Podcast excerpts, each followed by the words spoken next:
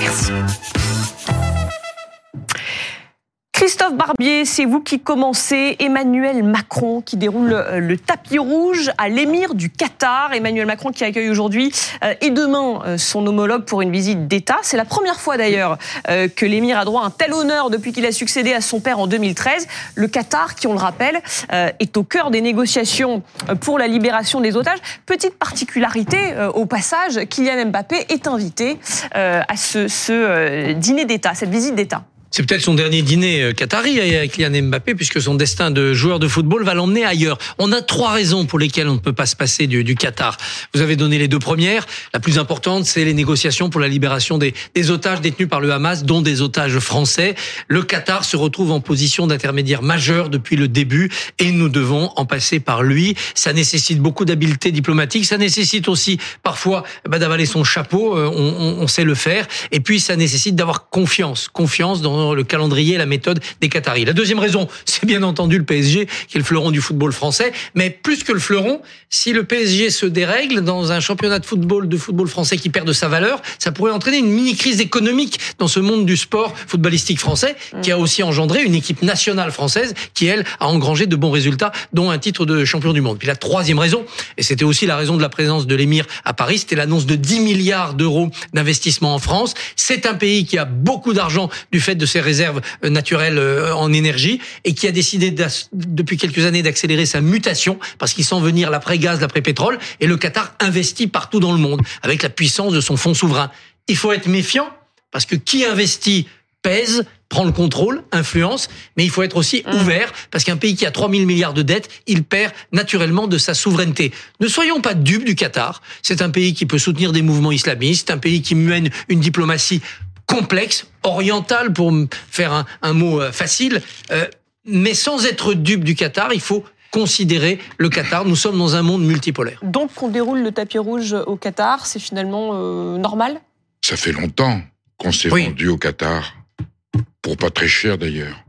Donc mmh. euh, c'est un épisode assez sordide du monde de, de la relation avec euh, avec des pays qui ne respectent pas les droits de l'homme, qui commettent qui ont des attitudes abominables avec leur population euh, et qui ne symbolisent pas vraiment les valeurs de l'Occident, mais comme elles payent cher, on ferme notre gueule et on s'écrase. Elle est longue, la liste des pays qui ne sont pas des modèles de démocratie et qu'on reçoit. Hein. Oui, mais plus ils payent en dollars, plus on s'écrase. Disons on a, on a considéré des dictateurs sud-américains ah, ou espagnols pendant des années, ils payaient pas grand-chose. Hein. Il y a une question Franco de calendrier, en tout cas politiquement, ça trouble un peu le message. Le jour même où on a ces déclarations, on vient d'en parler pendant une demi-heure euh, sur BFM TV, euh, sur euh, la Russie de Vladimir Poutine, euh, ça nous rappelle que la diplomatie est mieux quand elle se fait discrète et mm. que quand on l'utilise à des fins politiques, c'est toujours à ses propres risques et périls.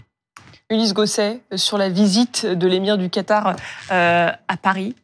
Alors, de façon très pragmatique et de façon, euh, je dirais, très simple, il y a eu aujourd'hui l'annonce d'un investissement de 10 milliards d'euros du Qatar en France pour euh, stimuler les relations entre les deux pays.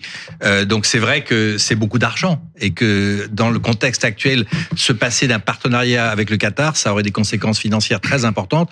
Euh, les grands groupes français sont, sont tous implantés au Qatar. Mmh. N'oublions pas non plus que le Qatar, c'est l'un des principaux euh, pays fournisseurs de gaz à la planète et mmh. qu'on en a bien besoin au moment où on n'a pas euh, l'approvisionnement de la Russie. Alors ça aurait des conséquences très publiques, notamment euh, le PSG, notamment Mbappé qui est euh, ce soir.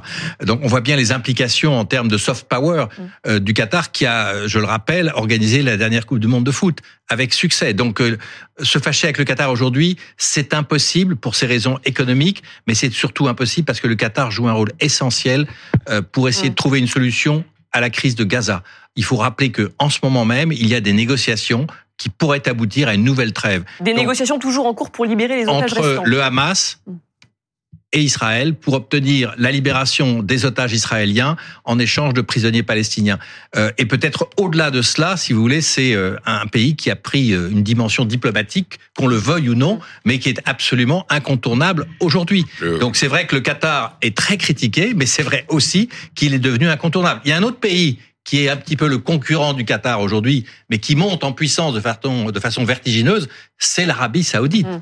Euh, D'ailleurs, l'Arabie saoudite, où se trouvait aujourd'hui Vladimir, Vladimir Zelensky pour négocier euh, un échange de prisonniers avec la Russie. C'est dire que ces deux pays jouent aujourd'hui, avec tous leurs défauts, hein, souvenez-vous de, des travers de, de l'Arabie saoudite, euh, jouent un rôle absolument essentiel dans la diplomatie mondiale et dans les affaires de la planète. D'où ce dîner en cours à l'Elysée. C'est à Géraldine Vosner de prendre le pouvoir pour un tout autre sujet. Ah oui, là. Euh, Ulysse Gossel, si vous voulez rester euh, avec nous pour commenter cette actualité, vous êtes le bienvenu.